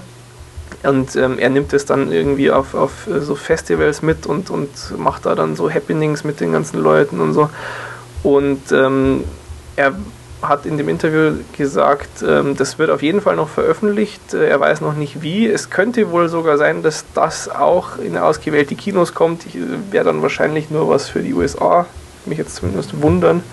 Ähm, aber ich weiß auch nicht ganz genau, wie extrem das jetzt auf Inception beschränkt ist oder ob das eher was Allgemeines über ja. wie entsteht ein Film, ja, am Beispiel von, dann wäre das schon viel eher fürs Kino geeignet natürlich, als wenn das jetzt so das reine Inception Making-of wäre. Ansonsten, weiß ich nicht, hoffentlich auf den Blu-Rays oder so drauf. Mal gucken. Mhm. Gut, also hätte ich das auch noch untergebracht, das ist ja toll. Ja, gut. Dann, weiß nicht, habe ich noch irgendwas? Nee, ich glaube, ich habe vorerst, vorerst alles erwähnt. Also Fazit, ähm, für mich tatsächlich, äh, wie ich es anfangs gesagt hatte, es nach wie vor kein Film, den ich besser einordnen würde. Ich kann noch nicht sagen, ob ich ihn als den besten einordnen würde, aber er hat eindeutig meine, meine Hoffnungen erfüllt und das trotz, äh, trotz der Tatsache, dass er eben tatsächlich sehr wenig Mindfuck hatte. Also wie gesagt, auch ähm, bin mir noch nicht sicher, was jetzt meine Deutung dann sein wird. Ich glaube, bei den Matrix-Filmen habe ich da naja, so drei, vier Jahre gebraucht, bis ich mit so einem insgesamt ganz zufriedenstellenden, für mich funktionierenden Gesamtkonzept dann rausgekommen bin. bei Lost okay. weiß ich noch nicht. Ähm, ja, wie gesagt, ich habe da meine Facharbeit drüber geschrieben. ähm, aber ja, ich meine, ich, ich finde es so großartig, wenn man über einen Film so viel nachdenken kann und, und so viel verschiedene Gebiete irgendwie sich, sich angucken kann. Und die Tatsache, wie fantastisch der Film besetzt ist, wie unfassbar gut der ausschaut, also äh, wirklich allein diese Schwer Schwerelosigkeitsszene ist für mich wirklich ein Meilenstein. Und auch gerade mhm. wenn du, wenn du, ich finde, du merkst im, im Kino irgendwie einen Unterschied. Ja? Du, du kannst sicher nicht sofort sagen, okay, da ist kein CGI, aber es, weiß ich nicht, es wirkt einfach anders. Und ähm, das alles zusammen mit diesem für mich großartigen Konzept von die Zeit läuft langsamer in so einem Traum, ähm, macht es für mich zum absoluten Meisterwerk. Ich bin sehr gespannt, was Henning dann zu sagen hat. Da kann ich dann die ganzen anderen tausend Artikel, noch, die ich bis dahin gelesen habe, dann machen wir nochmal eine Folge, ähm, mal gucken. Nee, also ich, ich, ich freue mich sehr, ähm, dass jetzt äh, hier die, wenigstens eine Diskussion zwischen uns zwei möglich war. Ja. Und ähm, ich hoffe wirklich auf viele Kommentare. Ich denke, der Film gibt es her. Hm. Lasst uns wissen, wie ihr ihn fandet. Also einige haben ja schon gesagt, sie waren auch sehr begeistert. Ja, ja ich finde es ich find's sehr schade, dass die Studios nach wie vor nichts lernen und ich kann nicht begreifen, warum man in meiner Stadt keine Filme im Originalton zeigt. Das ist eine Stadt mit 20.000 Studenten. Kann doch nicht wahr sein, oder? Aber gut, hilft nichts. Ähm, wie beende ich diese Folge? Gibt es einen tollen Satz? Mal, mal die Memorable Quotes angucken. Ja, always imagine new places.